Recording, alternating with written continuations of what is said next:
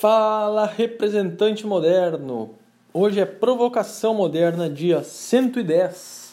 É isso mesmo, 110 dias fazendo conteúdos. No meu canal do Telegram estão todos os áudios lá, todos os 110. Aqui, se tu está ouvindo no podcast, tem a partir do dia 90 e poucos por enquanto. Mas lá no meu canal do Telegram tem todos os dias. Então, se tu perdeu algum dia, dá um pulo lá.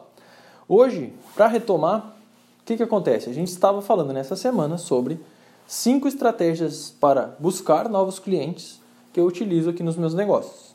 Eu já falei na segunda sobre pesquisas segmentadas dentro do LinkedIn. Na terça, eu falei sobre associações né, de empresas daquele mesmo segmento. Na quarta, eu falei sobre outros clientes de empresas que vendem a mesma coisa que tu vende. Então, ir no site deles, procurar os clientes deles. E ontem, na, quarta, na quinta, eu falei sobre revistas que tenham no segmento dos clientes que tu vende. Então, procurar revistas mesmo. E lá nessas revistas, além de se informar sobre o que, que todo mundo está falando naquele segmento, você ainda vai ver os clientes em si listados lá. E hoje, no último dia, é uma coisa que eu faço há muito tempo. Eu já contei essa história no meu canal e eu sempre gosto de reforçar. Eu estou fazendo isso menos agora porque quando a gente está em período de isolamento social, a gente não sai de casa e faz as compras todas pela internet. Mas, quando eu vou no supermercado, quando eu vou em algum tipo de loja ou ferragem, eu sempre utilizo esse tempo para e o meu celular, né, que está sempre comigo, para prospectar também. Então, mas como assim, Henrique? Como que tu utiliza esse tempo para prospectar? Tu fica vendendo os teus produtos para o dono da loja? Não, não tem nada a ver com isso eu pego e utilizo, eu gosto muito de nos atacados, né? Aqueles que têm as embalagens dos produtos nas caixas de papelão. Então, quando eu vou lá, eu pego e começo a tirar foto das caixas dos produtos para pegar o CNPJ, o endereço, onde que aqueles produtos são fabricados. Porque muitos, como eu já trabalhei muito com o setor alimentício, tenho muitos, muitos clientes que inevitavelmente são do setor alimentício. E praticamente todos os insumos que são vendidos, alguém no setor alimentício vai precisar deles, né?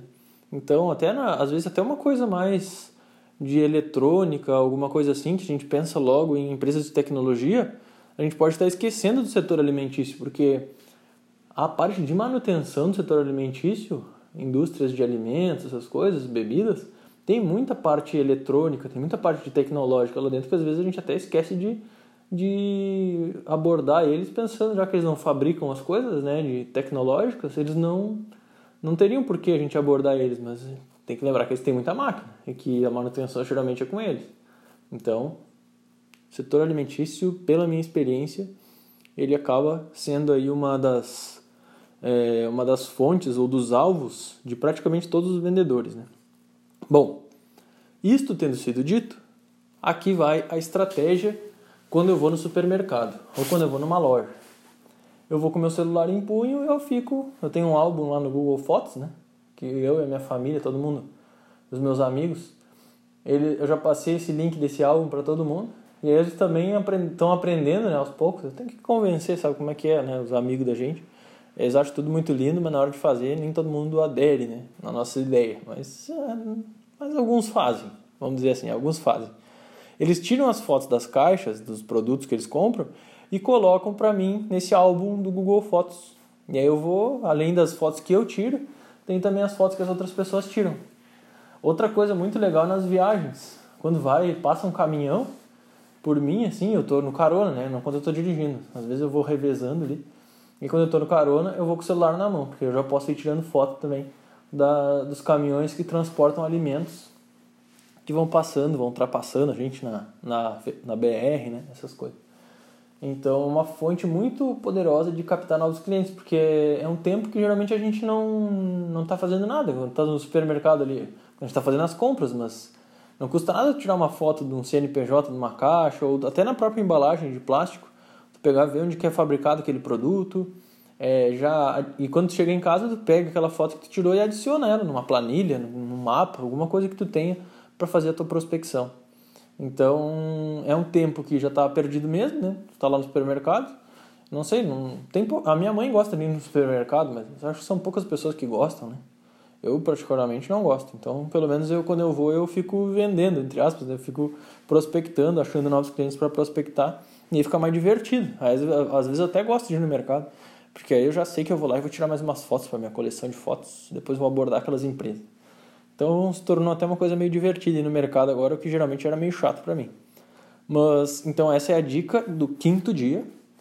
Espero que tu tenhas gostado dessa série. A gente falou sobre essas cinco maneiras de trazer novos negócios. Existem muitas, tá? Eu só peguei as cinco que eu mais uso, mas existem muitas.